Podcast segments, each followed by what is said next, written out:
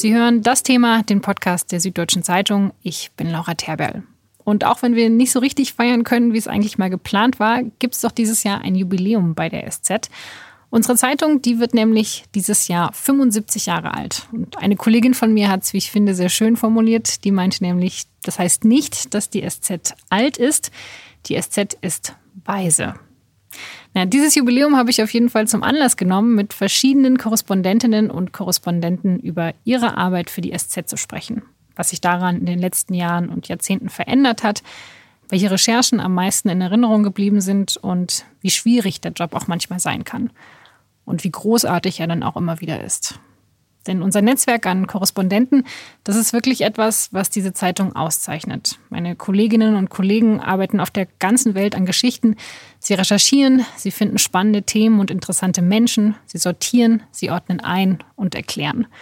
Und mit vier von ihnen habe ich für diese Folge gesprochen. Mit unserer Großbritannien-Korrespondentin, dem Kollegen in Istanbul, unserem SZ-Korrespondenten für Skandinavien und mit unserer China-Korrespondentin. Ich bin Laura Terbell. Viel Spaß mit einer extra langen Folge von Das Thema. Das Thema. Der Podcast der Süddeutschen Zeitung.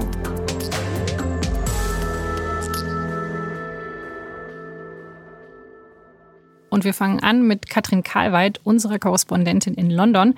Sie haben wir schon sehr oft angerufen in letzter Zeit, damit sie uns erklärt, was eigentlich gerade beim Brexit los ist. Sie hat aber auch schon sehr viele andere Themen und Stationen für die SZ gecovert. Und was sie in der Zeit alles so erlebt hat, das habe ich sie am Telefon gefragt. Liebe Katrin, ich kenne dich jetzt ja vor allem als äh, Brexit-Reporterin in den letzten Jahren. Da hast du für uns aus London berichtet. Ähm, aber du bist ja schon eine ganze Weile bei der SZ und auch eine ganze Weile als Journalistin tätig. War denn da die Brexit-Zeit in letzter Zeit die, die aufregendste, wenn du jetzt mal so auf deine ganze Karriere schaust? Oder, oder was waren da die Highlights? Meine Highlights waren ganz am Anfang. Ich hatte das große Privileg, 1989, es ist urlange her, bei der SZ anfangen zu dürfen, und zwar am 1. September, also quasi sechs Wochen vor dem Mauerfall. Und weil ich eigentlich in meinem Herzen Osteuropa Fan bin und auch Osteuropa-Expertin und unter anderem Russisch studiert habe und das unter anderem in Moskau, war ich damals als Wessi fast die einzige bei der SZ, die Russisch konnte und die sich da ein bisschen auskannte in der Gegend. Und ich bin dann in den ersten Jahren nach meiner Einstellung, Anfang der 90er Jahre, überall da gewesen, wo weiße Flecken in Osteuropa waren. Ich war am Tag des Mauerfalls in Berlin auf der Mauer. Ich war bei der singenden Revolution im Baltikum und bei der samtenen Revolution in der Tschechoslowakei damals noch. Ich war in Rumänien kurz vor dem Tod von Ceausescu. Ich war überall unterwegs und äh, diese Zukunftszugewandtheit, diese Euphorie, diese großen Glücksmomente, das war das Tollste, was ich je erlebt habe.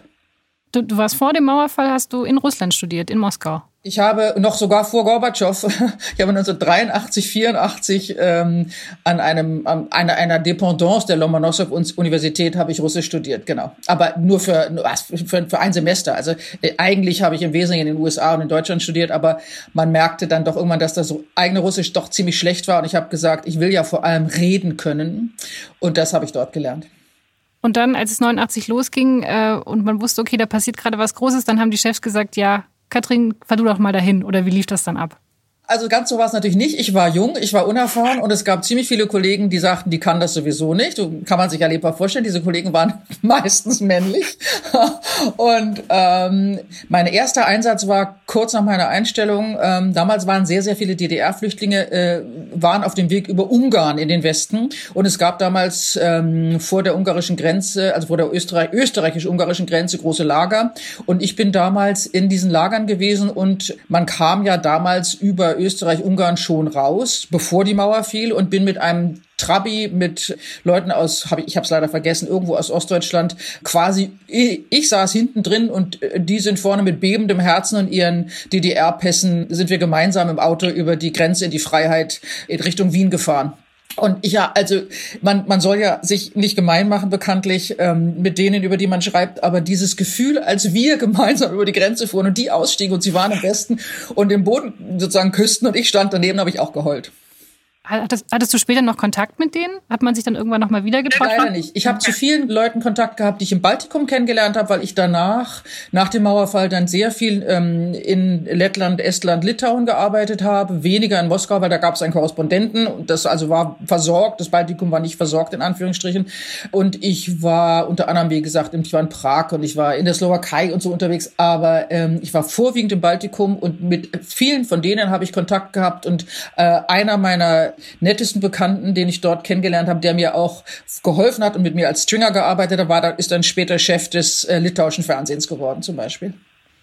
Das ist ja schön, wenn man das so mitbekommt. Also die, die Anfänge nach dem Mauerfall und äh, ja, wie, wie dann auch ganz andere Lebensläufe möglich sind auf einmal. Ganz genau. Diese, das meine ich, also diese Offenheit, das habe ich dann noch einmal erlebt. Ich bin dann, äh, weil, ich, weil ich zwei Kinder kriegte, für eine Weile in die Innenpolitik gewechselt und habe dann erst später äh, wieder den Weg in die Außenpolitik zurückgefunden. Und diese Offenheit, dieses Glücksgefühl und diese Zukunftszugewandtheit habe ich eigentlich dann erst wieder auf dem Maidan 2012, 13 besser gesagt, erlebt. Weil als ich 2012 äh, dann Korrespondentin in Wien wurde, war ich unter anderem für die Ukraine zuständig und bin sozusagen direkt in den Maidan-Aufstand hineingeraten. Und da ich Russisch konnte, war ich auch da natürlich wieder ganz, war am Anfang ganz praktisch, weil damals noch die Mehrheit der Ukrainer durchaus auch freiwillig Russisch sprachen. Das ist inzwischen anders und mein Ukrainisch ist nicht so gut wie mein Russisch, ähm, aber das war sehr hilfreich und ich war damals auf dem Maidan und dieses halbe Jahr, äh, wie immer dann sozusagen das Ergebnis heute ist und wie man immer man das bewerten mag, was ja für viele osteuropäische Länder gilt. Es ist ja nicht alles immer nur gut gegangen,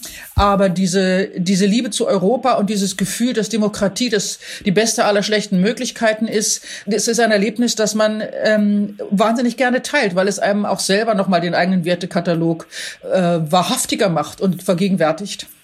Also, dass du meinst, dass es gut, also dass man dann, wenn man in anderen Ländern ist, zum Beispiel jetzt in Osteuropa, dass man dann noch mehr merkt, was man hier an gewissen Dingen hat. Genau, genau. Also diese, ich, ich, ich würde mal sagen, 2013 war die Europa oder die EU-Begeisterung in der Ukraine, in Kiew oder in, in Lemberg war größer als teilweise in Budapest oder London in jedem Falle. Und dieses Gefühl, äh, dass da, dass die Mehrheit dort an etwas glaubt, was hier bisweilen etwas ähm, in meinen Augen zu kritisch und zu nachlässig gesehen wird. Das, das macht einen natürlich manchmal euphorisch.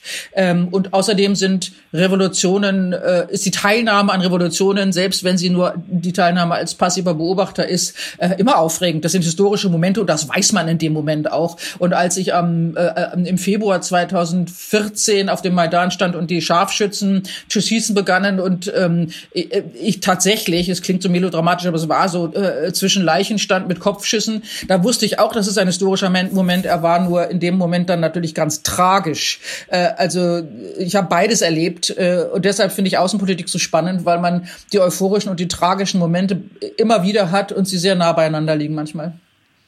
Ja, deswegen, also kann man dann die euphorischen Momente noch so also kann man die miterleben, ohne zynisch zu sein? Also wenn man eben so oft sieht, dass es dann, also dass es nach Revolution doch eben nicht so läuft, wie sich viele Leute erhoffen, dass dass die Leute eben sehr viele Hoffnungen reinstecken, dass sich jetzt viele Dinge ändern und man weiß, na ja, es kann halt auch sehr schnell umschlagen und das kann auch sehr schnell äh, schlechter werden, als es jetzt ist. Ja, aber man wird natürlich schon zu, deshalb nicht zynisch, weil äh, man sieht, dass das alles Phasen sind äh, und auch die schlechten Zeiten wieder vergehen. Also sagen wir mal Mauerfall. Ich stand auf dem Brandenburger Tor in der Nacht und äh, natürlich waren wir alle fassungslos, ich auch. Niemand hatte es wirklich vermutet. Ich war noch Tage vorher durch Ostberlin gestromert und hatte für die Seite drei die Oppositionsszene in Ostberlin recherchiert und wir hatten es auch nicht vermutet. Ähm, und trotzdem weißt du dann, es waren jetzt fast 40, 40 Jahre, in denen ähm, dieses Land geteilt war und in denen im Osten eine Diktatur herrschte. Und dann war aber auch wieder Schluss. Ich würde auch sagen, dass die fast Diktatur, ähm, die Viktor Orban in äh, Ungarn errichtet hat, insofern als er derzeit praktisch nicht mehr abwählbar ist, eines Tages in ihr Gegenteil umkippen wird, weil die Mehrheit der Bevölkerung dann im Zweifel mit einer Zweidrittelmehrheit sich ihrer Freiheit zurückholen wird. Also zynisch darf man erstens in dem Beruf nicht sein und zweitens wird man auch nicht wirklich, weil es dazu viel zu abwechslungsreich ist und auch viel zu positive Erlebnisse am Wegrand vorbeilaufen.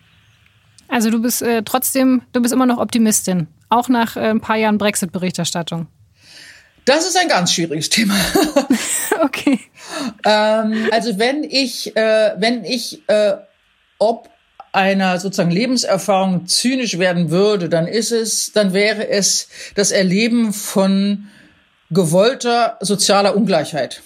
Und ich würde behaupten, dass das, was die Tories in den letzten zehn Jahren in Großbritannien angerichtet haben, tatsächlich äh, eine Form der gelebten sozialen Ungleichheit ist, die nicht nur in Kauf genommen, sondern tatsächlich auf, mit, mit Hilfe von politischen Entscheidungen betrieben wurde. Und das macht mich bitter. Zynisch, ich mag das Wort zynisch nicht. Zynisch hat immer sowas von hm. Aufgeben und von Endzeitstimmung und von vom fehlenden Glauben an das Gute. Ähm, aber es macht einen bitter.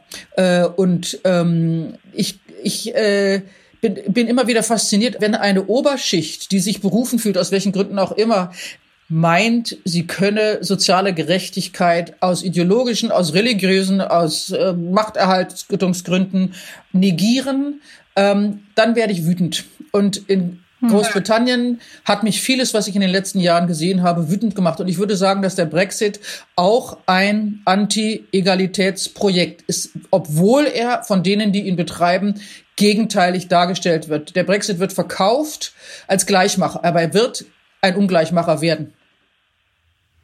Das heißt, die, die letzte Station oder die Station, die du jetzt gerade hast bei uns, ist auf gar keinen Fall deine Lieblingsstation als Korrespondentin.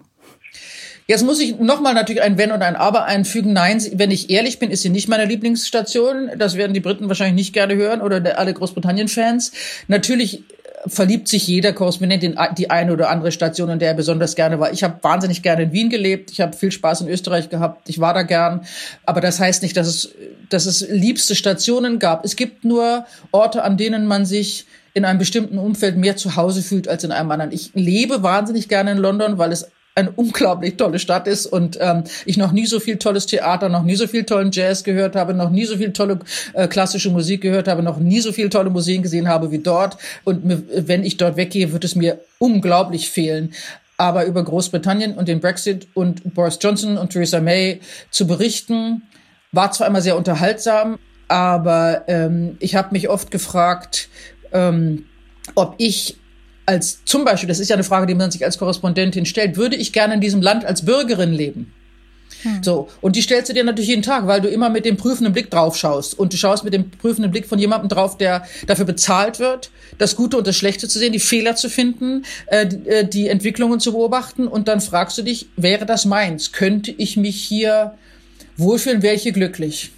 Und ich würde sagen, es gibt Länder, in denen es ähm, Bürgern vielleicht leichter gemacht wird, glücklich zu sein als in Großbritannien. Und ähm, das nimmt mich nicht für die Oberschicht ein die immer noch dieses ja. Land im Wesentlichen regiert. Also die Eatonites, die Leute aus Cambridge und Oxford, ähm, die überwiegend in der Regierung sitzen und fast alle ähm, Regierungschefs gestellt haben. Das Privatschulsystem, das wahnsinnige viele Geld, äh, das wahnsinnig schlecht ausgebaute Sozialsystem, die Immigrantenfeindlichkeit, ähm, alles das als Paket ähm, ist nicht sehr erfreulich, um es mal vorsichtig zu formulieren. Aber ich will jetzt kein Briten-Bashing machen. Es gibt auch sehr viel Tolles in Großbritannien. Ähm, hm. Aber wie gesagt, es gibt äh, Länder, in denen lebt es sich etwas leichter. Hm.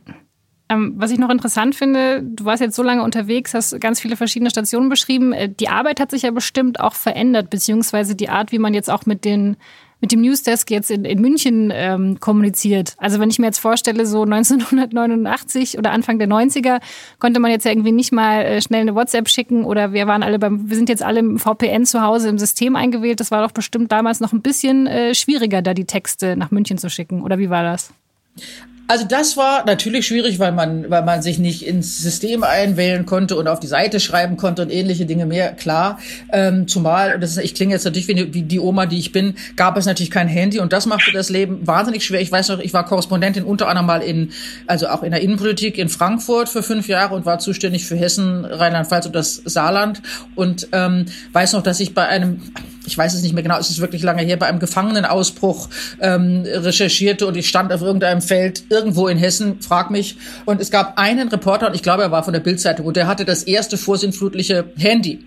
Und alle haben ihn beneidet, weil er auf der Wiese durchgeben konnte, wie der Stand war und dass sich die, dass sich der, die, der Flüchtige in einem Bauernhaus verbarrikadiert hat und wir anderen standen irgendwie mit unseren äh, dünnen Jacken und unseren nassen Füßen im Matsch und mussten ausharren. Und damals habe ich mir gewünscht, es würde eine Technik geben, mit der man sowas schnell kommunizieren und dann wieder nach Hause ins Büro fahren kann. Inzwischen gibt's das. Das macht eigentlich den Unterschied, finde ich, mehr als die Schreibtechnik. Wenn man als Korrespondentin unterwegs ist, schreibt man, wann man kann, wo man kann. Ich habe auch schon auf Fußböden und in Flughäfen und in, weiß ich nicht, in Toiletten geschrieben, wenn es sein musste. Ähm, das ist nicht das Aufregende. Das, das Aufregende ist, dass man jeden Kollegen jederzeit erreichen kann, aber auch jederzeit erreichbar ist. Und das hat natürlich, es macht das Leben leichter, es macht es schneller, es macht aber auch das Gefühl schwieriger oder manchmal fast also belastender, dass man halt wirklich 24 Stunden lang erreichbar ist. Und das ist ein Phänomen, das macht das Leben nicht nur Journalisten aus, das hat wahrscheinlich jeder Mitarbeiter, jeder Angestellte in jeder Firma,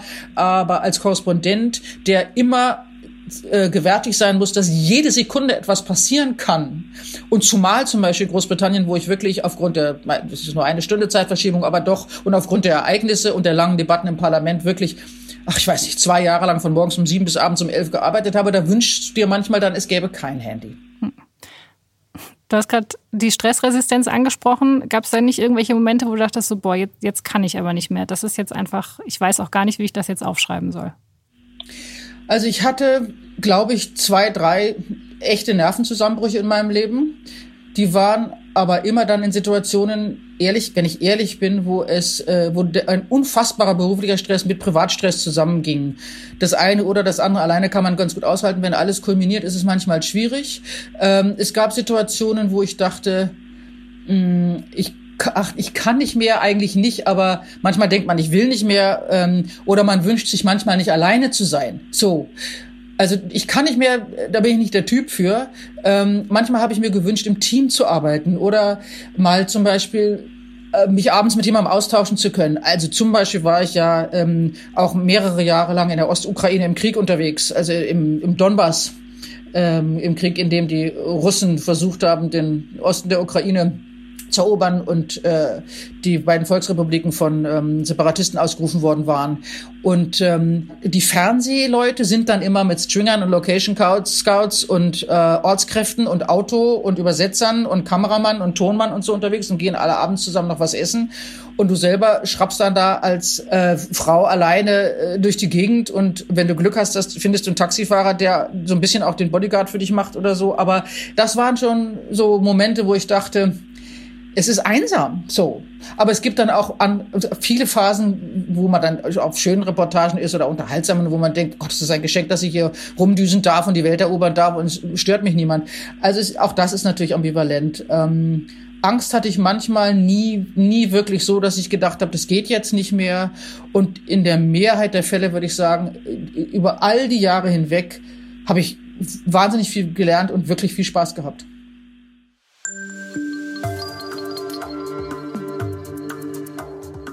Das war Katrin Karlweit, unsere Großbritannien-Korrespondentin. Für unser nächstes Gespräch geht es nach Istanbul. Dort berichtet Thomas Avenarius seit kurzem für die SZ. Er ist auch schon eine ganze Weile bei der Süddeutschen, weshalb ich von ihm wissen wollte, was sich in den letzten Jahrzehnten eigentlich so verändert hat bei der Zeitung. Wir sprechen auch über den arabischen Frühling, den er für uns in Kairo gecovert hat, und über seine Zeit in Moskau.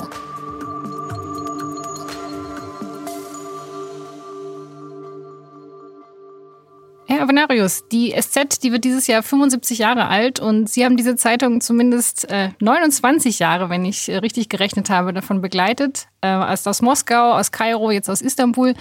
Was würden Sie denn sagen, wie hat sich die Zeitung in dieser Zeit verändert? Also die Zeitung ist wesentlich moderner geworden. Sie haben recht, ich kann auf fast 30 Jahre bei der Süddeutschen zurückblicken und das war doch schon alles sehr gemütlich in den Jahren, als ich dort angefangen habe, jedenfalls aus heutiger Sicht.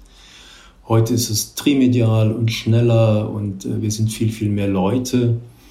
Ähm, auch aus dem Ausland betrachtet wird, wirkt die Zeitung ganz, ganz anders, viel moderner. Also die SZ von heute ist nicht die Zeitung, die ich, glaube ich, 1991 kennengelernt habe, als ich da angefangen habe. Wenn Sie jetzt sagen gemütlich, können Sie mal ein Beispiel nennen? Also was, ähm, was war damals noch möglich, was jetzt nicht mehr möglich ist? Ach, es gab solche Seiten. Eine Seite, die hieß dann Berichte aus dem Ausland. Da wurden dann immer irgendwelche Korrespondentenberichte aus Ländern wie Usbekistan oder Moldawien abgedruckt. Das war alles nicht so schrecklich aktuell. Das waren mehr so Hobbythemen, die sich die Korrespondenten da rausgesucht hatten. Sowas geht ja heute gar nicht mehr. Heute ist der, der Zeitdruck viel größer, heute ist die Platznot viel größer und wenn Sie was unterbringen wollen, müssen Sie sich schon darum bemühen, dass das aktuell ist und wirklich interessiert und nicht nur Ihre, Ihre Privatinteressen bedient.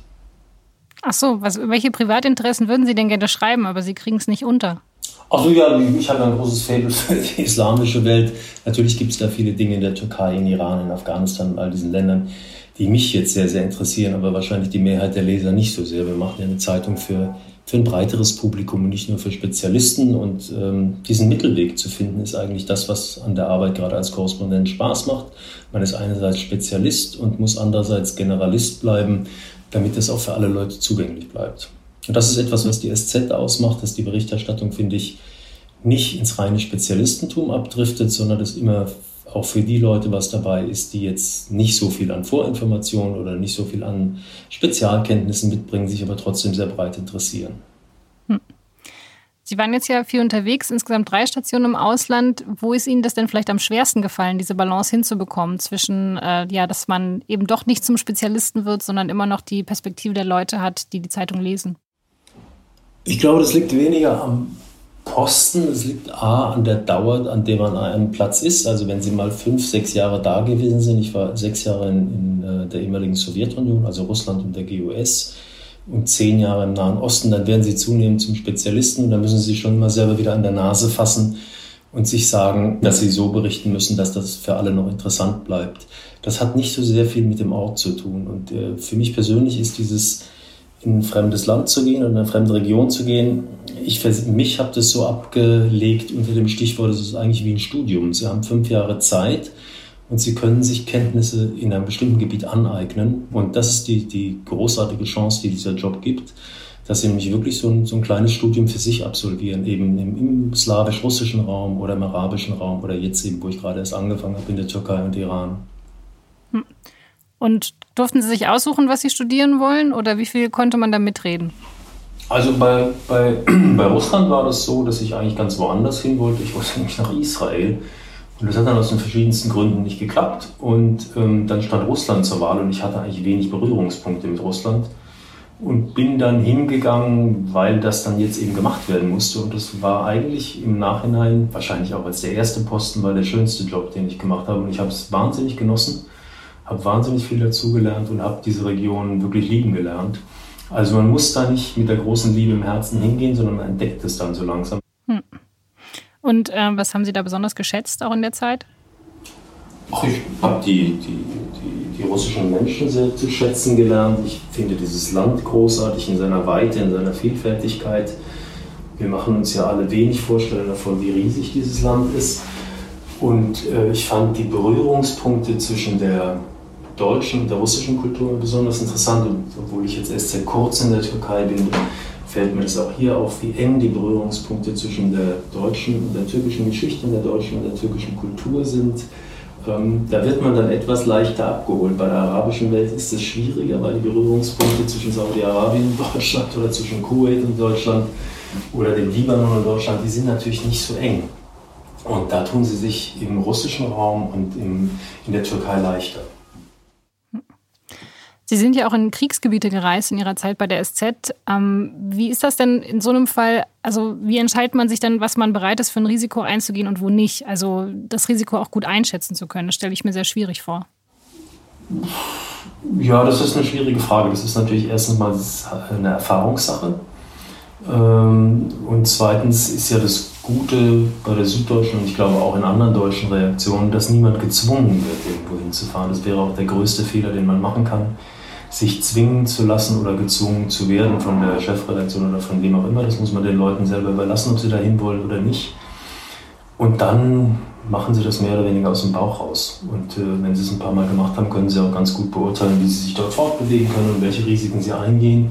Auf der anderen Seite bleibt es immer ein Stück weit unberechenbar und einige Kollegen sind ja ums Leben gekommen oder verletzt worden. Also das ist eine Art des Arbeitens, bei der weniger zu riskieren im eigenen Interesse sich auszahlt. Also gab es da nie eine Situation, wo Sie gedacht haben, okay, die habe ich jetzt falsch eingeschätzt? Doch, die, diese Situation gab es natürlich und man hat ja dann immer wieder Glück und äh, kommt dann doch da wieder weg. Aber das sind Situationen, die Sie vorab nicht komplett abschätzen können. Das äh, ist ja sozusagen meistens sehr chaotisch. Also der arabische Frühling zum Beispiel in Ägypten oder auch in Libyen und in, Jemen, das waren eigentlich meistens sehr chaotische Situationen. Und wer mir da erzählen will, dass er von vornherein sein Risiko genau abschätzen kann und genau weiß, wann er wohin gehen kann, der redet einfach großen Unsinn. Das ist nicht so. Das sind Situationen, die innerhalb von Sekunden umschlagen können. Und da muss man ein bisschen auf sich aufpassen und vielleicht auch immer mal ein paar Meter weiter hinten bleiben, damit man nicht plötzlich zu weit vorne ist. Ähm, in Kriegsgebieten ist es natürlich so, dass sie nie wissen, wann irgendwo was in die Luft geht. Und ähm, da sind sie hinterher eigentlich immer nur froh, wenn sie merken, dass sie es richtig gemacht haben. Sie können da sehr viel falsch machen. Und am unangenehmsten sind eigentlich die Leute, die den Journalistenberuf dann äh, verwechseln mit irgendwelchen Fronteinsätzen, bei denen sie persönlichen Mut beweisen müssen. Das ist völliger Unsinn. Das Einzige, worauf es ankommt, ist, dass man einen kühlen Kopf bewahrt und äh, sich sehr genau anschaut, wo man hinläuft.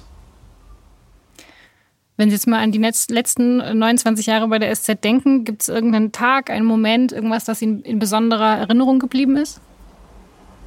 Also mit Sicherheit der arabische Frühling, der Tag, an dem Mubarak gestürzt wurde und die das klingt jetzt pathetisch, aber das habe ich in Erinnerung behalten, die Gesichter der Menschen in diesem Moment. Er hat dann noch Reden gehalten äh, und so schrittweise seinen Rückzug eingelegt und die, die, Be die Begeisterung und das Erstaunen und die Überraschung der Menschen, die auf diesem Platz ja wirklich auch ihr Leben riskiert haben für diesen Kampf. Wenn man dann in den Gesichtern gesehen hat, wie überrascht die eigentlich davon waren, dass sie diesen Konflikt gewonnen haben, das sind Momente, die man eigentlich nicht mehr vergisst das gehört so zu den, dann auch zu den schönsten Momenten, wenn man gesehen hat, das hat, das hat für die Menschen funktioniert und man hatte Gelegenheit dabei zu sein. Das sind Momente, wo ich dabei sein durfte, wo in einer gewissen Weise, auch wenn es auch wieder ein bisschen pathetisch klingt, Geschichte geschrieben worden ist. Und das Schöne an diesem Beruf ist ja, dass man diese kurzen Kapitel der, der Geschichte miterleben darf. Also auch der Rücktritt von Jelzin, die Machtübernahme von Putin, das sind Dinge, die ich sehen durfte und wo ich sozusagen am Gang der Dinge teilhaben durfte als Beobachter. Und das sind, sind wirklich äh, Momente, die man nicht vergisst. Also ich kann mich an den Rücktritt von Jelzin erinnern, der, das war zwischen Weihnachten und Neujahr. Ähm, da musste man dann ganz plötzlich aus Deutschland nach Russland zurückkehren, weil man wusste, dass er zurücktreten wird, weil das ganz kurzfristig angekündigt war. Und wie der da so unter dem Weihnachtsbaum, das war ein sehr absurdes Bild, saß und sich von seinem Volk verabschiedet hat und dann plötzlich Putin auf die Spielfläche kam, der jetzt bis heute noch an der Macht ist und der ja wirklich dem Weltgeschehen in vielen Dingen seine eigene Handschrift aufgedrückt hat. Wenn man das von Anfang an mit beobachten durfte, das ist schon sehr, sehr interessant und beeindruckt einen selbst dann. Hm. Aber Sie hätten das ja wahrscheinlich auch nicht gedacht, oder? Also man ist doch dann immer auch von dem Lauf der Geschichte sehr überrascht. Weil man ist sehr, sehr, sehr, sehr, überrascht. Also wie, wie gesagt, am, am stärksten echt beim arabischen Frühling. Ich werde diese Bilder eigentlich auch nie vergessen, wie diese Polizisten in den ersten Tagen da aufmarschiert sind mit einer unglaublichen Brutalität gegen die Leute vorgegangen sind. Und dann aber nach mehreren Tagen, das ging ja über Wochen, hat man gesehen, wie die zunehmend entkräftet waren und wie die zunehmend die Lust verloren hatten, auch für ihre Regierung da ihren Kopf hinzuhalten. Und dann hat man plötzlich gesehen, wie dieses ganze Sicherheitssystem und diese ganze Diktatur in sich zusammenfällt einfach zusammenfällt wie ein Kartenhaus. Und das war sehr, sehr, sehr ungewöhnlich, das sehen zu können. Genauso bei Gaddafi natürlich in Libyen. Das ist dann alles in sich zusammengefallen. Der Verrückte von ähm, der Verrückte aus Libyen, der Paradiesvogel, der sein Volk über Jahrzehnte geknechtet hat und plötzlich war der Mann einfach weg und hat dann ein ganz, ganz übles Ende genommen am, am, am Schluss der Geschichte. Aber wenn man das gesehen hat, wie diese arabischen Diktaturen eigentlich in sich zusammengefallen sind, und das einzige Gegenbeispiel ist natürlich Syrien, wo jeder gedacht hat, da auch Assad fällt. Und dann hat dieser Mann sich mit einer unglaublichen Brutalität an der Macht festgehalten und bis heute weiter seinen Bürgerkrieg gekämpft, den er wahrscheinlich jetzt demnächst gewonnen haben wird. Also das ist das krasse Gegenbeispiel dazu zu sehen. Alle haben gedacht, nach Gaddafi, nach Mubarak, nach dem Umsturz im Jemen, jetzt ist auch, ist auch äh, Assad dran. Und ausgerechnet der hat sich äh, an der Macht halten können und hat das ganze Land zerstört und Hunderttausende von Menschen getötet und vertrieben. Ähm, das ist dann die weniger erfreuliche Seite der Geschichte.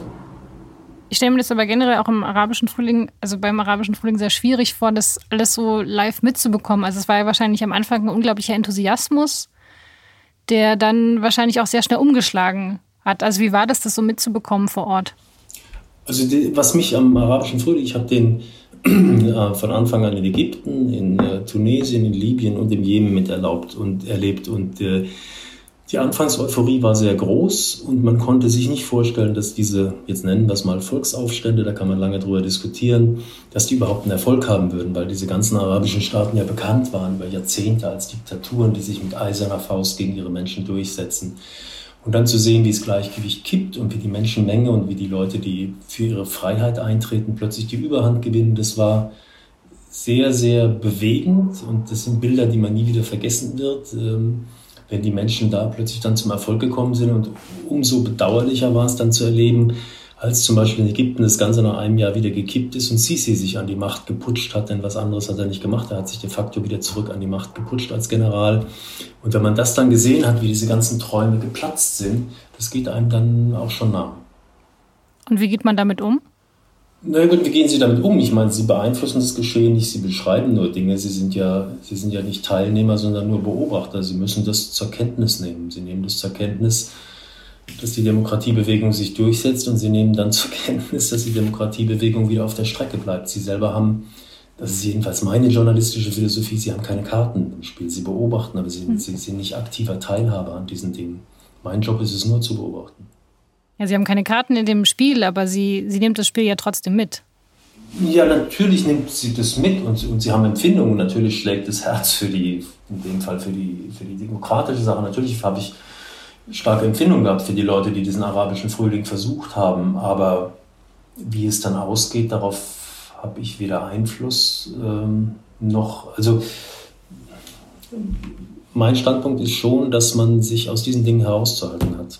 Man schaut sich das an und man bewertet es, aber man, man ist nicht Teil. Also die Distanz zu wahren, das ist sehr, sehr schwierig, weil es ja auch natürlich so ist, dass sie die Distanz zur guten Sache, war, war, zur guten Sache wahren müssen und das ist nicht immer ganz einfach.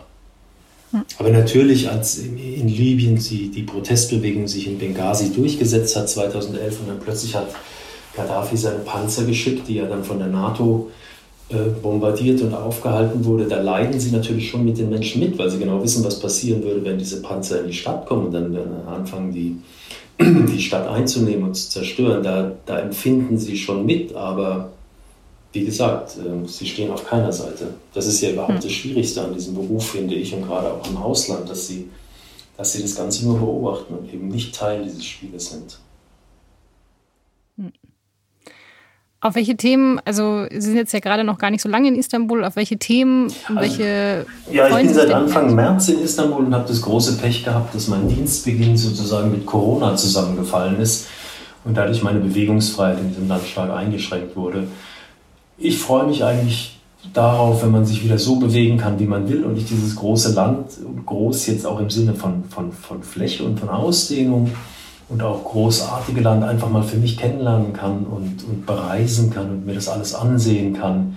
Darauf freue ich mich wahnsinnig. Die Themen sind bei der Türkei ja durch die derzeitige Regierung ein bisschen vorgegeben. Da interessiert man sich in Deutschland sehr dafür, was Erdogan jetzt äh, macht oder wie er, wie er handelt. Das sich anzuschauen ist ganz interessant, aber mich interessiert vor allem das, das Leben in der Türkei, da freue ich mich eben ganz, ganz besonders auch mal nach, nach Anatolien fahren zu können oder vielleicht äh, die Küste des Schwarzen Meeres hochzufahren. Türkei ist ja auch ein Land, das, das äh, für uns Deutschen in vieler Hinsicht weitgehend unbekannt geblieben ist. Ja, wir kennen die großen Urlaubsorte an der Küste und wir kennen Istanbul und dann wissen wir noch ein bisschen was über Ankara. Aber da gibt es ja auch faszinierende andere Städte und das ähm, alles zu sehen und dann für die Leser zu beschreiben, das ist das, was, was ich sozusagen für die nächsten Jahre vorhabe. Das klingt nach einem ziemlich guten Plan. Also wenn Sie sich eine Station oder einen Job bei der SZ hätten aussuchen dürfen, dann wäre es gar kein anderer gewesen als der, den Sie jetzt haben. Als Korrespondent, ich wollte immer schon in die Türkei, äh, schon Mitte der 90er Jahre. Damals war dann, kam da die, die Idee auch nach Israel zu gehen und dann bin ich äh, in Russland gelandet, dann war das Thema Türkei vom Tisch. Aber ich hatte das nie so ganz aus dem Hinterkopf verloren. Umso mehr hat es mich jetzt gefreut, dass man mir es jetzt wieder angeboten hat. Ich finde, die Türkei ist ja, pathetisch gesagt, ein Traumjob.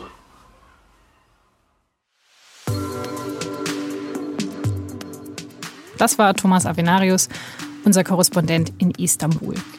Als nächstes hören wir von einem unserer dienstältesten Korrespondenten, nämlich Kai Strittmatter. Er ist seit 1997 für die SZ unterwegs und gerade lebt er mit seiner Familie in Kopenhagen und bereist von dort aus die skandinavischen und baltischen Länder, über die er berichtet. Kai, du bist ja seit mehr als 20 Jahren Korrespondent für die SZ. Äh, jetzt gerade berichtest du über Skandinavien. Du warst davor lange in China und zwischendurch auch mal in der Türkei. Ähm, Gab es da nie den Punkt, wo du dachtest, jetzt hätte ich eigentlich auch Lust, wieder zurück nach München zu kommen und äh, hier für die SZ zu schreiben? Also ganz ehrlich, ich liebe meinen Job natürlich und äh, ich bin super gern draußen in der Welt, aber das heißt nicht, dass ich Deutschland vermeide. Im Gegenteil, ich habe schon gemerkt, je länger ich draußen bin, was ich auch vermisse an Deutschland, ja, und an der deutschen Kultur und an unserer Art, über uns selber nachzudenken und so. Und es war zwischendurch schon mal so, dass ich dachte, boah, ja, also, oder öfter eigentlich, Deutschland ist eigentlich gar nicht so schlecht, gerade wenn du zum Beispiel in Ländern bist, in denen der Nationalismus eine ganz große Rolle spielt und das Ganze sehr, sehr unreflektiert stattfindet. Da bist du mit deiner deutschen Prägung, dann äh, stehst du oft recht äh, fassungslos und sprachlos vor dem, äh, was du da siehst. Aber grundsätzlich ist es natürlich so, dass es, äh, also ist einer der besten äh, Jobs im Journalismus und es macht einen Riesenspaß und man kann sich austoben, man ist Reporter und deswegen äh, genieße ich jede Sekunde. Also du vermisst Deutschland, aber die Qualität der Arbeit oder die Arbeit macht so viel Spaß, dass das wert ist. Ja, ich glaube, äh, was der Unterschied ist zum Arbeiten in Deutschland ist, dass tatsächlich, wenn man äh, Korrespondent ist, dass die Freiheiten noch größer sind. Und das ist äh, schon toll. Man ist so ein bisschen so ein freies Radikal. die meisten Korrespondenten bei uns sind ja alleine in ihren Büros, vielleicht noch mit einem Assistenten. Und das heißt, abgesehen von den Geschichten, die Pflichttermine sind und den äh, paar Geschichten, die aus München kommen als Anregung, kann man sich eigentlich ziemlich selbst aussuchen, was man macht jeden Tag. Und äh, das ist schon gigantisch. Das ist eine Freiheit, die man, glaube ich, im Rest des Journalismus nur sehr selten findet. Hm. Wie ist denn so der Anteil der Pflichtgeschichten und der, die du dir selber suchst?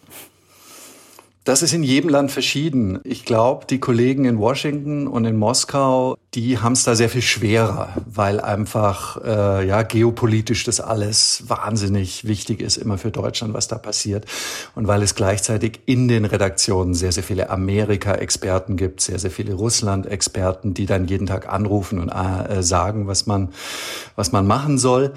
Da hat man sehr viel weniger Freiheit. An Orten wie China zum Beispiel oder Skandinavien aus ganz unterschiedlichen Gründen ist die Freiheit sehr viel größer.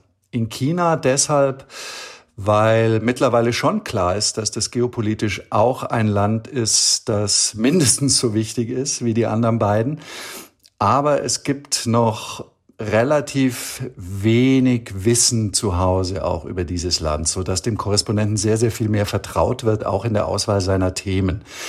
Bei Skandinavien wiederum ist es so, dass es tagespolitisch eigentlich kaum eine Rolle spielt im Deutschland, was da jetzt passiert im Parlament in Dänemark, äh, in, in Norwegen, in Schweden. Ich war aber überrascht nach meiner Ankunft, wie viele doch auch wichtige Geschichten es hier gibt. Die Skandinavier sind uns in Film also um Jahre, wenn nicht Jahrzehnte voraus. Das ist der Klimawandel zum einen oben in der Arktis, wo einfach die Temperaturen zwei bis dreimal so schnell steigen wie im Rest der Welt. Das ist aber auch der Rechtspopulismus. Äh, und äh, das ist zum Beispiel die Digitalisierung. Ja, das sind alles Sachen, wo wir von Skandinavien lernen können, was da passiert, weil die in all diesen Dingen schon viel weiter sind. Und das sind gleichzeitig äh, Themen, die in München als wichtig empfunden werden, wo aber auch dem Korrespondenten vertraut wird dann bei der Auswahl, äh, so dass man wiederum auch hier viel Freiheit hat. Wenn du dir jetzt einen Moment raussuchen müsstest oder eine Geschichte, wo du sagen wirst, boah, da werde ich echt, also meine Kinder werden zwar genervt sein, wenn ich das in 20 Jahren immer noch erzähle, diese eine Geschichte, aber wenn dir da was einfällt, dann sehr gerne.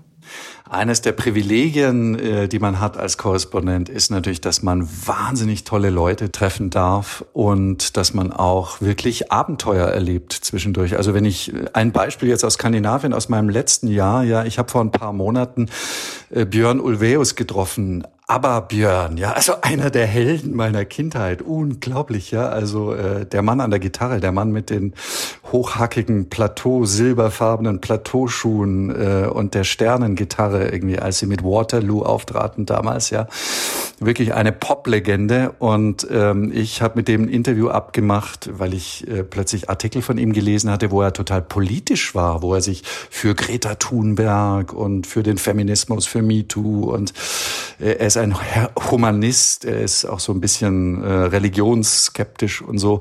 Und dann dachte ich, wow, das ist ja spannend. Mit dem möchte ich mal ein langes Gespräch über einfach, ja, aber Björn über die Politik. Und dann hat er sofort geantwortet, Wahnsinn, hat mich eingeladen nach Stockholm und dann bin ich dahin und die Küstenstraße entlang, wo er lebt irgendwie und dann so wirklich eines der reichsten Viertel Stockholms und dann so eine kleine Insel vor der Küste irgendwie, auf der eine Villa stand und ich dachte so, oh Gott, ist, ist, ist es das etwa? Und tatsächlich war es das irgendwie. Und dann musste ich über so eine Brücke, musste an einem Tor klingeln irgendwie und äh, wurde immer nervöser, äh, je näher ich der Haustür kam. Und dann stand er da in der Haustür mit einem Picknickkorb. Ja, aus diesem Picknickkorb äh, ragte so eine Kaffeekanne und er rief mir so entgegen: Oh, Kai, wonderful to meet you. Let's go. Ja, lass uns in meine kleine Bootshütte hinter dem Haus gehen und und dann äh, servierte er mir der Kaffee. Und ich, ganz ehrlich, man soll ja immer so auch distanziert und objektiv, aber das war halt wirklich mal so ein Held von mir. Und äh, ich war da total geflasht, saß die ganze Zeit äh, irgendwie und dachte, Wahnsinn, ja, was für ein Glück habe ich eigentlich mit diesem Job. Also man trifft solche Leute oder aber meine tollste äh, Geschichte, Abenteuergeschichte war mal, ich durfte fürs SZ-Magazin vier Mongolen begleiten, die sich, äh, die in Deutschland, das ist jetzt auch schon fast 20 Jahre her, damals äh, konnte man als Mongole äh, Geld verdienen, indem man in Deutschland Gebrauchtwagen kaufte, billige Mercedes vor allem, weil Mercedes waren in der Mongolei cool. Sind die also nach Berlin geflogen von Ulaanbaatar aus, haben eine Woche in Deutschland verbracht, haben sich, das waren vier Leute, die mich eingeladen hatten, mit ihnen mitzufahren kamen dann alle mit ihrem Gebrauchtwagen, mit ihrem gebraucht Mercedes. Dann bin ich mit denen 14 Tage lang von Berlin in den Mercedesen durch durch ja durch Polen, durch Weißrussland, äh, durch die Ukraine und durch Sibirien, bis wir am Ende in der Mongolei landeten. Ja, immer im Auto geschlafen und die diversesten Abenteuer unterwegs erlebt. Also schon wilde Sachen. Das ist eine der Geschichten von denen du gerade sprachst, wo meine Kinder dann die Hände über dem Kopf zusammenschlagen. Ach Papa, nicht schon wieder die Mongolei-Geschichte.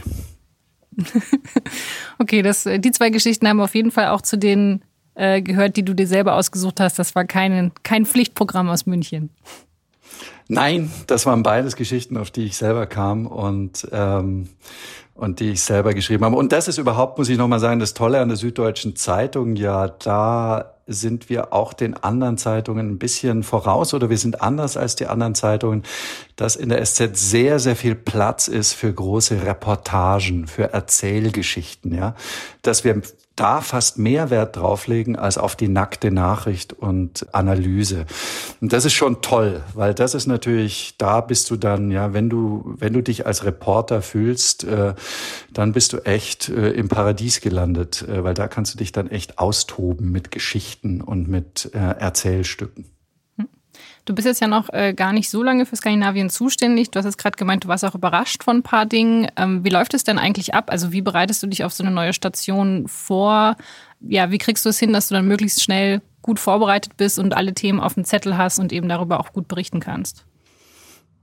Ja, das ist sehr unterschiedlich. Also es gilt ja generell bei der Süddeutschen Zeitung, dass rotiert wird nach ein paar Jahren immer und äh, das kommt natürlich drauf an. Also es gibt dann Länder, da ist man der Fachmann. Ich bin studierter Sinologe.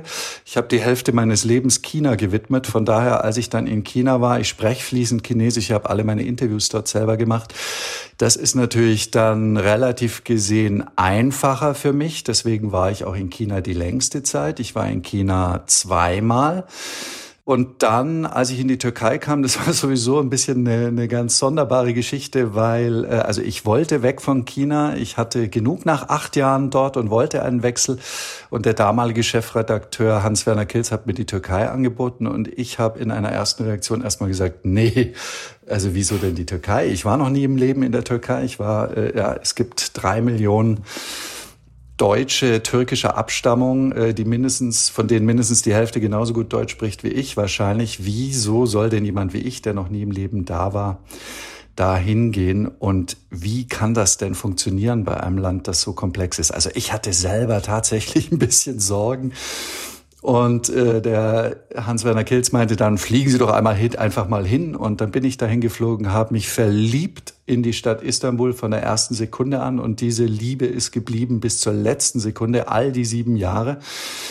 Und dann muss ich sagen, hatte ich das ganz, ganz große Glück, dort einen sagenhaften Assistenten zu haben, der Selçuk, Selçuk Çaydi, der ist seit vielen, vielen Jahren der Assistent der Korrespondenten der Süddeutschen in äh, Istanbul. Und vielleicht muss man das auch mal betonen an dieser Stelle. Es gibt Länder, da kommst du, da brauchst du eigentlich die Hilfe von Assistenten auch, um überhaupt funktionieren und arbeiten zu können. Das sind die ganz schwierigen Länder. Also in China haben die äh, Korrespondenten noch Assistenten. In Istanbul gibt es einen Assistenten, in Kairo gibt es einen Assistenten, ich glaube in Moskau auch. Also Länder, die politisch schwierig sind.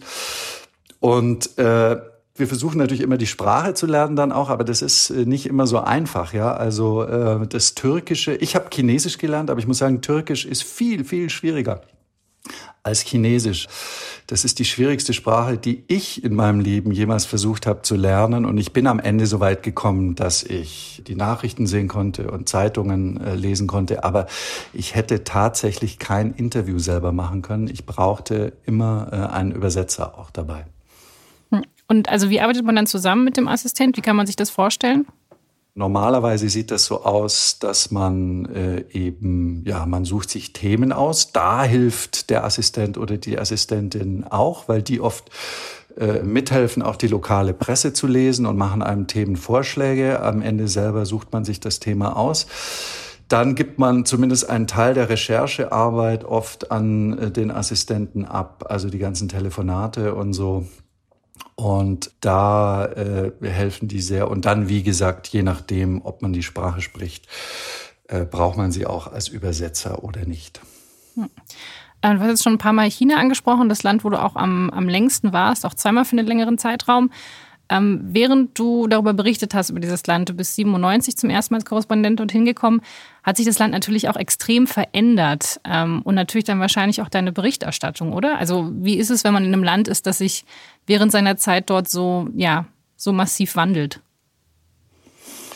Das ist irre. Das ist tatsächlich irre. Nicht nur für den Berichterstatter, sondern auch natürlich für den Menschen. Ja, also für jeden Beobachter. Ich würde fast sagen, also es ist natürlich ein wahnsinniges Privileg, überhaupt Korrespondent sein zu dürfen in anderen Ländern. Es ist aber ein besonderes Privileg, glaube ich, in China gewesen sein zu dürfen. Ich behaupte steif und fest bis heute, China war die letzten drei Jahrzehnte, vier Jahrzehnte der spannendste Fleck des Planeten. Und es ist es heute noch.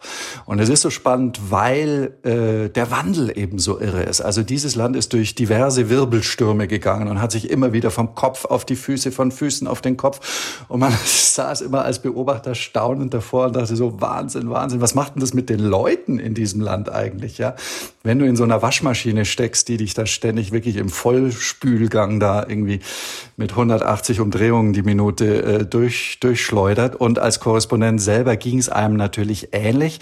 Das ist wahnsinnig spannend, wahnsinnig interessant, weil man einen unglaublichen Strauß an Geschichten hat, eine Vielzahl an Geschichten, wo man jeden Morgen eigentlich traurig ist darüber. Äh, ja, man kann ein, zwei Geschichten sucht man sich raus, die macht man und man muss aber 900.000 andere Geschichten liegen lassen. Also spannend war es immer, aber eine Sache hat sich extrem geändert. Als ich damals nach China gegangen bin, als Student schon in den 80er Jahren, wenn man da über China gesprochen hat, dann hat man über China gesprochen. Und später, als ich als Korrespondent hingegangen bin, das erste Mal 1997, wenn du über China geschrieben hast, dann hast du über China geschrieben.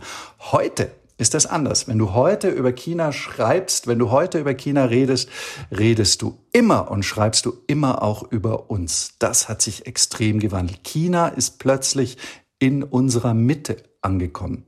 China ist plötzlich so wichtig für uns. Es ist geopolitisch wichtig. Wir haben uns aber auch, äh, wir sind wirtschaftlich in solchen Abhängigkeiten verflochten mit China, dass alles, was in China passiert, Einfluss hat. Man, man macht immer mehr Geschichten darüber, was bedeutet das eigentlich für uns? Ja, was bedeutet das, äh, wenn jetzt die Reaktion äh, Chinas auf die Corona-Pandemie, was hat das mit uns zu tun?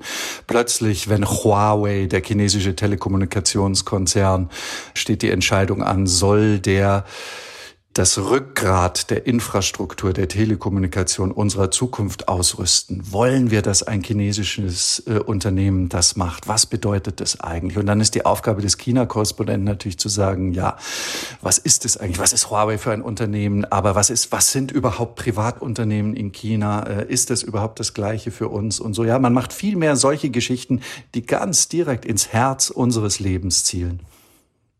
Was mich noch interessieren würde, du hast ja auch Familie, du hast Kinder, die sind ja dann auch eigentlich während dieser Korrespondentenzeit aufgewachsen. Also für die hatte dann ja die Länder, in, von denen du berichtet hast, ja nochmal eine ganz andere Bedeutung. Wie ist das, wenn man dann auch die mit der Familie mehrfach umzieht? Äh, ziehen die da immer mit oder versuchen die dann mal ein Veto einzulegen? Und dann nehmen die die Länder ja auch ganz anders wahr, weil die dann eben dort aufwachsen. Ja, genau. Und das war am Anfang, als ich los bin, äh, Mitte der 90er Jahre, da habe ich, äh, wurde ich gewarnt von älteren Korrespondenten, die mir sagten, und von anderen Kollegen, die mir sagen, uh, das ist für Familie ist dieser Job gefährlich. Ja, viele lassen sich scheiden weil das so ein bisschen wie bei allen Expat-Berufen, ja, einer kriegt den Job, man zieht in ein Land und der Partner muss einfach mit und hat vielleicht nichts zu tun und ist unglücklich, wird unglücklich und dann zieht man auch noch mehrfach um. Also ich hatte erstens das ganz große Glück, dass ich eine Partnerin hatte, die nicht nur freiwillig mitging, sondern die immer oft äh, die treibende Kraft war eigentlich. Zum Beispiel bei meinem zweiten Mal nach Peking. Ich wollte gar nicht. Die Chefredaktion hat mich Wochen und Monate lang immer wieder gefragt und gedrängt, Kai, machst doch noch mal China, wir brauchen da jetzt noch mal jemand. Und ich war echt China müde und äh, dann war es meine Frau, die Peking so geliebt hat, die übrigens selber auch Sinologin ist. Das hilft natürlich dann. Ähm, die gesagt hat, doch, wir gehen da wieder hin. Und dann sind wir zusammen wieder nach China und die auch immer gearbeitet hat. Die, sie hat auch immer einen Job gefunden. Jetzt in Skandinavien, äh, wo wir ein Jahr sind, da hat es noch nicht geklappt. Sowohl in der Türkei als auch äh, in Peking hatte sie immer äh, eine Beschäftigung. Das half natürlich. Äh, und für die Kinder muss ich sagen, die sind bislang zumindest in einem Alter, wo das auch ganz toll geklappt hat. Also der Größte ist jetzt gerade 14 geworden, der Zweitgrößte ist 12 und äh, die Kleine, unsere Tochter, ist acht. Das heißt, ähm, das äh, schwierigste Teenageralter hatten die bislang noch nicht erreicht, wo es schwierig ist mit den Umzügen und so. Es ist natürlich, viele Leute sagen auch immer, das ist auch sehr bereichernd, natürlich, wenn man dieses internationale Leben hat. Ich bin selber, ich schwank da so ein bisschen, weil ich finde schon gut, wenn die, wenn die Kinder Wurzeln haben. Für uns heißt es, dass wir hm. jeden Sommer immer die Großeltern viele Wochen lang besuchen. Also ich gehe dann auch schon früher zurück nach Peking, nach Istanbul oder jetzt nach Kopenhagen und die Familie bleibt noch länger, entweder an der Ostsee bei den einen Großeltern oder im Allgäu, wo ich herkomme, bei den anderen Großeltern. Das sind natürlich auch beides sehr idyllische Orte, so dass die Kinder das zumindest ihr ganzes Leben lang immer als Konstante und vielleicht so ein bisschen als Wurzel empfunden haben. Ich muss sagen, es ist witzig. Also die Kinder sind alle drei in Istanbul geboren und mein Ältester, der lernt da, als äh, wir dann nach Peking gekommen sind in die Schule und er gefragt wurde immer, äh, und wo kommst du her und so. Er hat immer, und was bist du für einer? Ja, er hat immer gesagt, ich bin Türke. Ja, weil er sich damit identifiziert hat. Er hat sich damit identifiziert, genau. Und natürlich das Sprachding, muss ich schon sagen, das ist tatsächlich toll. Also leider das Türkische und das Chinesische haben die Kinder zum Großteil äh, schon wieder vergessen. Da waren sie dann doch noch zu jung. Aber äh, mit dem Dänischen, dadurch, dass diese Schule, auf die sie hier gehen, das ist eine gemischt dänisch-deutsche Schule. Die Hälfte des Unterrichts findet in der Däne, findet auf Dänisch statt. Also sie haben äh, Dänisch, dänischen Geografieunterricht, Religionsunterricht, Geschichtsunterricht, alles auf Dänisch haben die in äh, wirklich unglaublicher Geschwindigkeit innerhalb von einem Jahr fließend Dänisch gelernt. Ähm, sagenhaft. Hm. Okay, aber dass die irgendwann mal gesagt haben, jetzt, also auf den, den nächsten Umzug haben wir eigentlich keine Lust, das ist noch nicht passiert. Äh, doch, tatsächlich ist es mittlerweile so weit, dass sie, obwohl das in Dänemark ja so toll ist, ich meine, Kopenhagen ist eine Wahnsinnsstadt, wirklich. Wiederum, ich war nie in meinem Leben zuvor in Kopenhagen gewesen. Ich war mehrfach in Schweden gewesen, aber äh, Dänemark war mir auch völlig unbekannt. Äh, wir sind in Kopenhagen gelandet wegen der Kinder, weil das der einzige Ort war in Skandinavien, wo die deutsche Schule Plätze frei hatte und haben uns also auch überraschen lassen von dieser Stadt und äh, sind also geplättet von der Schönheit, aber auch irgendwie, äh, ja, wie toll, also was für eine Dynamik in dieser Stadt steckt, was für künstlerisch, architektonisch. Also ähm, wir sind überglücklich in Kopenhagen. Die Kinder sind auch überglücklich in ihrer Schule und trotzdem haben sie im letzten Jahr zum ersten Mal tatsächlich die beiden Söhne, zumindest die beiden größeren, beide gesagt, hey, wir würden jetzt echt doch wirklich gern mal auch in Deutschland leben. Hm. Okay, also heißt das vielleicht doch für die Zukunft äh, nochmal ein Job hier in München im SZ-Turm? Doch, ich schätze also äh, tatsächlich, dass äh, München auf der Liste steht. Es ist ja auch eigentlich Politik äh, geworden in den letzten Jahren, dass die Korrespondenten nicht, wie das früher üblich war, ihr ganzes Leben lang rotierten sondern dass eigentlich gewünscht ist, dass Korrespondenten zwischen ihren verschiedenen Stationen äh, im Ausland auch zurückgehen äh, in den Turm, in den SZ-Turm, damit man sich sozusagen gegenseitig befruchtet, auch ein bisschen. Also ich schätze, dass wir auch ähm, in den nächsten Jahren, dass München auf uns wartet. Und ganz ehrlich, ich bin auch nicht unglücklich damit. Ich liebe Deutschland, ich liebe München und ähm, ja, also wir freuen uns alle auch irgendwann mal auf Deutschland.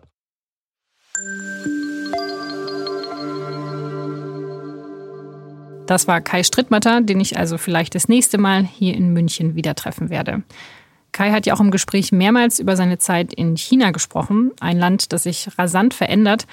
Und deshalb habe ich für diese Folge auch mit unserer jetzigen China-Korrespondentin gesprochen. Lea Däuber berichtet für uns aus Peking über die chinesische Politik und Gesellschaft. Sie hat auch Sinologie studiert und ich weiß von ihr, dass sie zu ihrer China-Berichterstattung immer sehr viele Rückmeldungen bekommt von unseren Leserinnen und Lesern und darüber haben wir auch zu Beginn des Interviews gesprochen. Lea, du bist ja unsere Korrespondentin in Peking, berichtest über China. Was war denn der Text, für den du am meisten Leserbriefe bekommen hast? Äh, der Text, für den ich am meisten Leserbriefe bekommen habe, war wahrscheinlich ein Essay, das ich im vergangenen Jahr geschrieben habe, im Sommer ähm, ich glaube, es hieß Schaut auf dieses Land und äh, da ging es um äh, junge Menschen in Deutschland und in China und ähm, ja, wo ich da so die Unterschiede sehe, die ich irgendwie beobachte, wenn ich hier in Deutschland unterwegs bin, bei äh, in meinem Freundeskreis und eben in China. Und in dem Text gehe ich so ein bisschen darauf ein, wie ich das hier erlebe in, in Deutschland, wo die jungen Menschen ja sehr privilegiert aufwachsen, wo man ein stabiles politisches System hat, eine bezahlbare Gesundheitsversicherung, kostenlose Bildung und dass ich irgendwie das Gefühl habe, dass das hier zu so einer Gemütlichkeit führt und dass ich das in China anders erlebe. Dort eben sehr hart arbeitende junge Leute, die sehr erfolgshungrig sind, ähm, aber eben in, in einer ganz anderen Startposition ins Leben starten. Und dass wir das nicht so richtig realisieren hier in Deutschland, ähm, sondern vielmehr ja die jungen Menschen so als eine anonyme Masse erleben und nicht so sehr als Individuen, die ja jedes Recht auf diese Wünsche und Hoffnungen haben ähm, und auf diesen sozialen Aufstieg, für den sie eben sehr hart arbeiten. Und was glaubst du, was hat die Leute daran so bewegt, dass du so viele Leserbriefe gekriegt hast? Oder waren die positiv oder waren die negativ? Es waren tatsächlich sehr viele positiv. Also ich habe sicher 300 oder 400 Leserbriefe bekommen, so viel wie noch nie. Und ich würde sagen, ein Großteil, vielleicht 80 Prozent oder so, waren positiv. Und viele ähm, Leser, die mir geschrieben haben, haben gesagt, dass sie das genauso erleben, weil sie zum Beispiel Manager sind äh, in, in China oder auch in anderen Teilen der Welt Viele haben sich aber auch sehr angegriffen gefühlt. Zum Beispiel haben sie geschrieben, ja, sollen wir jetzt auch acht Flughäfen im Jahr bauen? Das war ein Beispiel, das ich im Text genannt habe. Und äh, die Leser haben dann geschrieben, sollen wir jetzt auch unsere Umwelt ruinieren? Genau, aber ich hatte ja sozusagen in diesem Text wollte ich eigentlich nur diese Unterschiede aufzeigen und auch darauf hinweisen, dass, dass wir uns auch bemühen müssen, eben von einem Land, das uns immer noch sehr fern erscheint, ähm, dass man eben von diesem Land auch lernen kann und von den jungen Leuten und das dass wir eben vorsichtig sein müssen, immer nur China, dieses autoritäre System zu, zu sehen. Dort leben ja viele, viele Menschen, die extrem ja, hart arbeiten, ähm, extrem gut ausgebildet sind, die zum Beispiel jetzt auch in der Corona-Krise ja exzellente medizinische Forschung äh, betrieben haben. Die Journalisten, die früh diese Vertuschung, ähm, die in Wuhan stattgefunden hat, dokumentiert haben. Das sind alles Chinesen gewesen. Und selbstverständlich können wir von diesem Land lernen, aber man muss halt irgendwie differenzieren und sich auch mit dem Land auseinandersetzen. Und ja, manchmal machen wir uns das, machen wir uns das, glaube ich, zu einfach. Aber der autoritäre Staat, der dominiert natürlich auch in deiner Berichterstattung, eben weil sich dieser Staat und damit auch das Land in den letzten Jahren ja extrem verändert hat. Deswegen würde mich an der Stelle auch interessieren, wie wirkt sich das eigentlich auf deine Arbeit aus? Also wie kann man überhaupt arbeiten in einem Land, in dem es de facto keine Pressefreiheit gibt? Ja, also man hat sicher nie in China wirklich frei arbeiten können als Journalist. Ähm, aber mittlerweile ist es wirklich noch mal deutlich anders als nur vor drei, vier Jahren. Ähm, ich bin jetzt fast seit fünf Jahren in China Korrespondent und früher konnte man sehr viel offener zum Beispiel mit Professoren sprechen, mit Experten sprechen, die auch zitieren. Mittlerweile ist es so, dass viele Professoren entweder ganz klar die Ansage haben, von ihren Universitäten nicht mit ausländischen Medien zu sprechen oder sie haben einfach Angst, dass sie etwas sagen, was kritisch ist und dass sie dafür ähm, ja, möglicherweise ihren Job verlieren oder äh, politisch bestraft werden. Ich habe zum Beispiel eine Geschichte im letzten Jahr gemacht zur 4. Mai-Bewegung, 100 Jahre 4. Mai-Bewegung. Da habe ich, ich glaube, 30, 40 Historiker angefragt. Am Ende hat einer zugesagt. Und nach dem Gespräch, in dem es nur darum ging, dass er nacherzählt, was sozusagen die historischen Fakten um diesen 4. Mai sind, hat er gebeten, dass äh, ich ihn anonymisiere und seinen Namen gar nicht verwende. Also so gefährlich ist es mittlerweile eben für Gesprächspartner von uns. Und es ist tatsächlich so, dass viele unserer Gesprächspartner, mit denen wir sprechen, später auch von der Polizei Besuch bekommen und ähm, unter Druck gesetzt werden, nicht mehr über, über die Situation zu sprechen. Also das ist schon sehr schwierig geworden. Nichtsdestotrotz habe ich immer das Gefühl, manchmal hat man das auch im Kopf und sagt, dass die Geschichte wird nicht klappen, niemand wird mit, mit mir sprechen und dann fährt man irgendwo hin und redet mit den Leuten auf der Straße und sie sind dann doch total offen, weil eigentlich finde ich, sind die Chinesen unheimlich offen und wollen ganz häufig von ihrer Situation erzählen. Also mhm. es ist nicht so, dass sie grundsätzlich das ablehnen, sondern häufig haben sie einen totalen Redebedarf und freuen sich, dass jemand tatsächlich auch jetzt zum Beispiel in der, in der Corona-Situation ihre Geschichte erzählen wollen. Aber wie gut funktioniert es dann wirklich auch Leuten nahezukommen? Also ich meine, in der Corona-Krise waren jetzt ja nicht so viele Leute auf der Straße unterwegs, die man da ansprechen konnte. Da hätte man ja eigentlich über ja über elektronische Möglichkeiten Kontakt aufnehmen müssen. Das wird ja dann immer überwacht. Also ja, ist es dann nicht so, dass du jetzt bei total vielen Geschichten eigentlich auch dann Angst hast, die Leute anzusprechen, weil, weil denen halt nachher was zustoßen kann deswegen? Das ist definitiv der Fall und das hat äh, jetzt speziell in der Corona-Krise auch dazu geführt, dass manche Geschichten nicht entstanden sind, weil klar war, jemanden in Wuhan anzurufen, der eben nicht verschlüsselt kommunizieren kann, äh, droht gegebenenfalls eben von der Polizei Besuch zu bekommen. Dementsprechend haben wir die Geschichte dann nicht gemacht oder die Leute nicht angerufen oder sie angerufen und dann eben doch nicht aufgeschrieben. Genau, weil was du ja meintest, wir sollten differenzierter auf dieses Land gucken und auch viele andere Geschichten abbilden. Also das ist ja natürlich schwierig bis unmöglich, wenn der Staat vor so viele Geschichten automatisch einen Riegel vorschiebt. Das ist definitiv der Fall und es ist irgendwie auch kurios. Ähm, mittlerweile ist es ja auch sehr schwierig, Visa zu bekommen. Es sind gerade sehr viele amerikanische Journalisten ausgewiesen worden, die eben nicht mehr im Land sind. Und manchmal kann man sich halt wirklich nur wundern und würde, müsste man Peking eigentlich was anderes raten, weil ich glaube, dass man vor Ort ist, das macht unsere Berichterstattung natürlich besser. Und wenn jetzt so viele zum Beispiel US-Kollegen nicht mehr im Land sind, dann geht, glaube ich, auch diese Möglichkeit zu differenzieren und mit so vielen Leuten wie möglich zu sprechen, geht natürlich dadurch verloren. Ähm, und also ich glaube, es ist eigentlich ein Verlust und ist auch kontraproduktiv für das, was, was die kommunistische Partei eigentlich möchte. Sie möchte, dass man positiv über das Land berichtet. Und ich glaube, niemand, der China-Korrespondent ist, hat nicht eine gewisse Liebe für dieses Land und vor allem für die Menschen. Ich selbst denke immer, wenn ich irgendwann nicht mehr in China arbeiten kann, dann würde ich mich fragen, ob ich noch, ob ich überhaupt noch über das Land berichten will, weil es natürlich die kleinen und die, die schönen Momenten sind, die irgendwie ja diesen Zauber auch Korrespondent sein zu können irgendwie ausmachen. Und ich glaube, je weiter man entfernt ist von einem Land, desto einfacher fällt es einem, ein Urteil zu fällen, im Guten wie im Schlechten. Das das ist natürlich schade, wenn solche Geschichten dann untergehen, aber irgendwie ist ja schon auch so, dass, dass die Partei, wie die die Leute prägt und wie die das Leben dort prägt, das ist ja schon einfach so überwältigend einfach.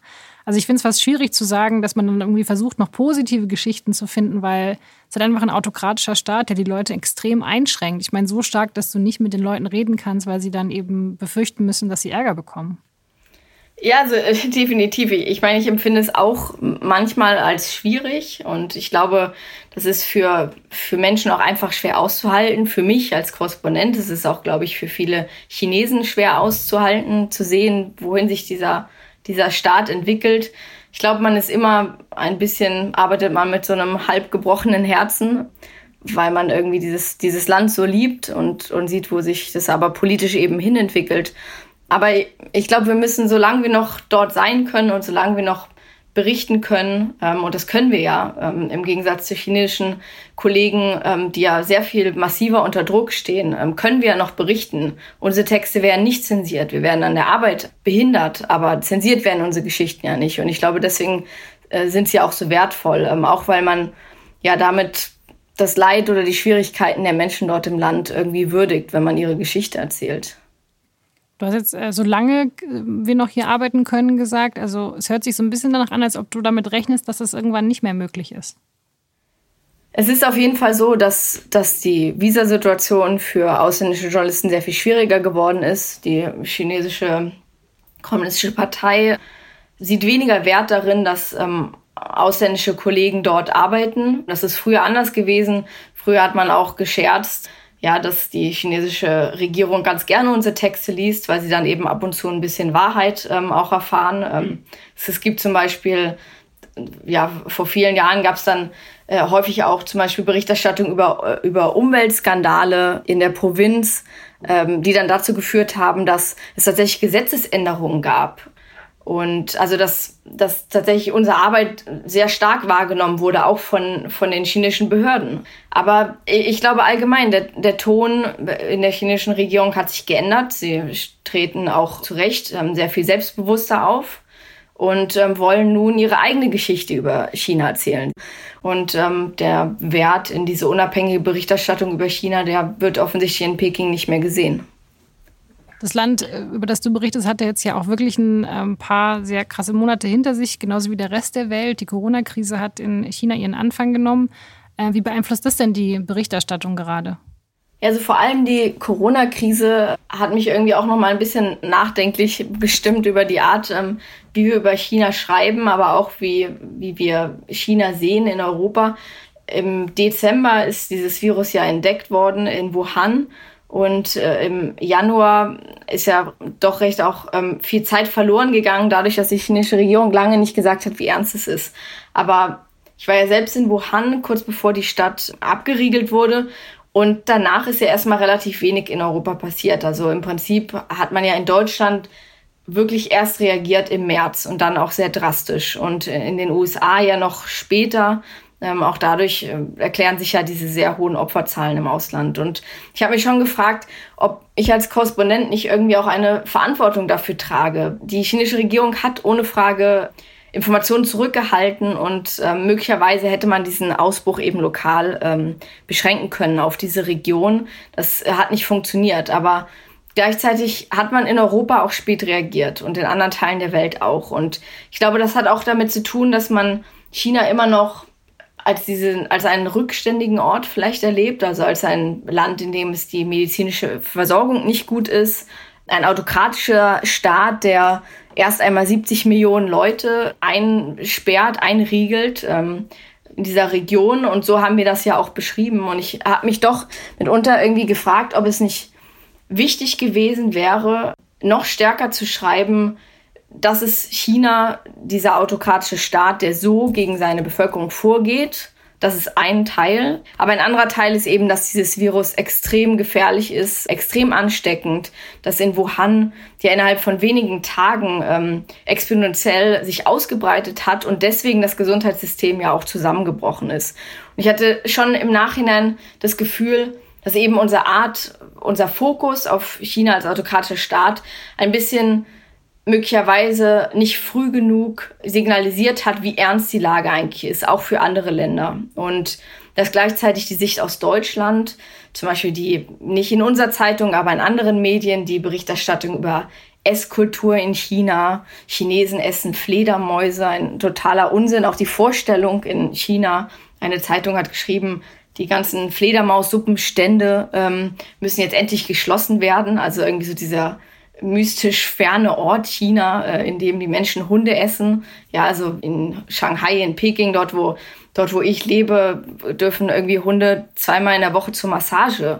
Ja, da werden keine Hunde gegessen, aber es ist irgendwie dieses, diese Vorstellung, die wir von China haben und diese große Distanz. In, in Asien brechen Seuchen aus und wir sind sicher, ähm, weil wir essen erstens keine Fledermäuse und zweitens waschen wir uns regelmäßig die Hände. Und also dieser, dieser Kontrast und die Art, wie wir das Land sehen ähm, und dieser starke Fokus auf unsere Politikberichterstattung haben, glaube ich, in dieser Krise ja zu einem zu einem Missverständnis und einer Fehleinschätzung geführt. Und ich finde schon, dass man da heute kritisch draufblicken muss und ich auch auf meine eigene Arbeit und dass wir so ein bisschen wegkommen müssen von ja, ähm, ein Beispiel, an das ich immer denke, ist diese Masken, diese Maskenpflicht. Ähm, die Vorstellung, dass Asiaten Masken tragen, weil sie gehorsam sind oder also ja, weil sie eben diese anonyme Masse sind. Wenn man ihnen sagt, tragt Masken, dann tragen sie Masken. Ähm, das war ja so irgendwie so ein Tenor in der Berichterstattung am Anfang. Und wir haben uns ja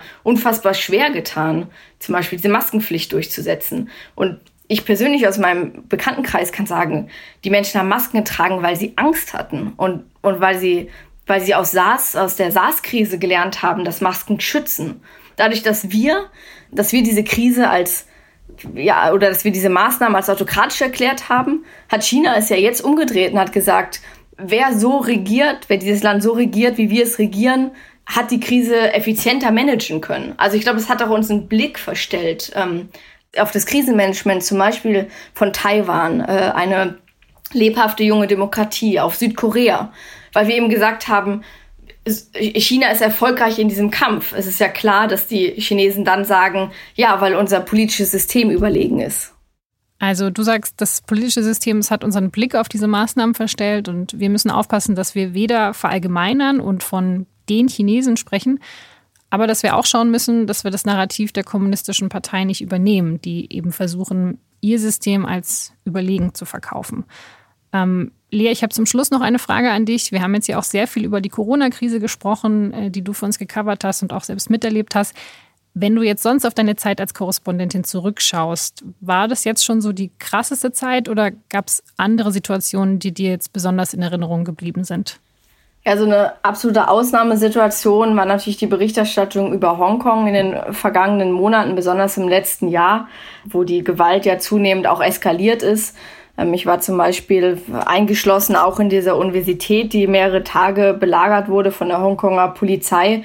Und es gab da diesen einen Moment am ersten Abend, an dem die Polizei ein Ultimatum gesetzt hat und gesagt hat, man muss jetzt hier raus oder man muss bleiben. Und wer bleibt, ähm, ja, wir werden äh, die absolute Gewalt äh, einsetzen, um eben diese Universität zu räumen. Das war, glaube ich, die Formulierung. Und ähm, das Ultimatum ist abgelaufen und ähm, ich bin eben in dieser Universität geblieben mit diesen jungen Menschen, die meisten von denen ja noch nicht mal 18 Jahre alt. Die wenigen Stunden da in dieser, in dieser Universität, bevor die Polizei dann auch zugegriffen hat und ähm, wo die meisten Leute einfach irgendwo auf den Treppenstufen saßen, ihre Eltern angerufen haben und viele haben ihren letzten Willen geschrieben. Viele Leute haben ja geweint und ähm, und haben versucht irgendwie noch mal zu sich zu finden. Irgendwie war wirklich eine sehr ähm, außergewöhnliche Situation und Stimmung. Und ich saß auf der Treppenstufe mit mit einem jungen Mann, der war 14 Jahre alt und ich habe gesagt äh, im Scherz, ich krieg wohl ziemlich Ärger jetzt mit meinem Chef, dass ich nicht rausgegangen bin. Und dann hat er gelacht und hat ähm, gesagt, ähm, ja, wenn er die Wahl hätte, ähm, würde er trotzdem drin bleiben, denn für ihn, ähm, für ihn geht es hier um, um, um sein Leben, um die Freiheit in Hongkong. Auch wenn er sich gewünscht hätte, irgendwie nicht, nicht in diese Universität gekommen zu sein, ist es jetzt irgendwie so der letzte große Kampf und er ist bereit, ähm, dafür sein Leben zu geben. Und irgendwie, ja, diese, vor allem dieses letzte Gespräch hat mich, hat mich doch eine lange Zeit irgendwie auch bewegt und begleitet. Und so dunkel und düster das irgendwie klingt und ähm, jetzt auch mit den jüngsten politischen Entwicklungen in Hongkong, eigentlich steckt da drin ja etwas, was man hier in Europa nicht mehr so viel erlebt, nämlich dass die jungen Menschen ein unfassbares Gespür dafür haben, wie kostbar dieses kleine Stückchen Freiheit ähm, ist, was sie, was sie in Hongkong eben noch haben und diesen unglaublichen Willen auch dafür ähm, zu kämpfen. Und ich glaube, als junger Mensch, äh, der ich ja auch bin hier in, in Europa und in Deutschland, man nimmt halt viel für, für selbstverständlich, vor allem die Freiheit und auch das demokratische, die demokratische Grundordnung. Ähm, und ja, das eben mitzuer mitzuerleben und mitzuerleben äh, zu können, ähm, was halt, was in Hongkong passiert und was Menschen bereit sind aufzugeben. Ähm, das ist, glaube ich, schon ein Privileg und verändert einen auch ähm, als Journalist und ja, als Mensch.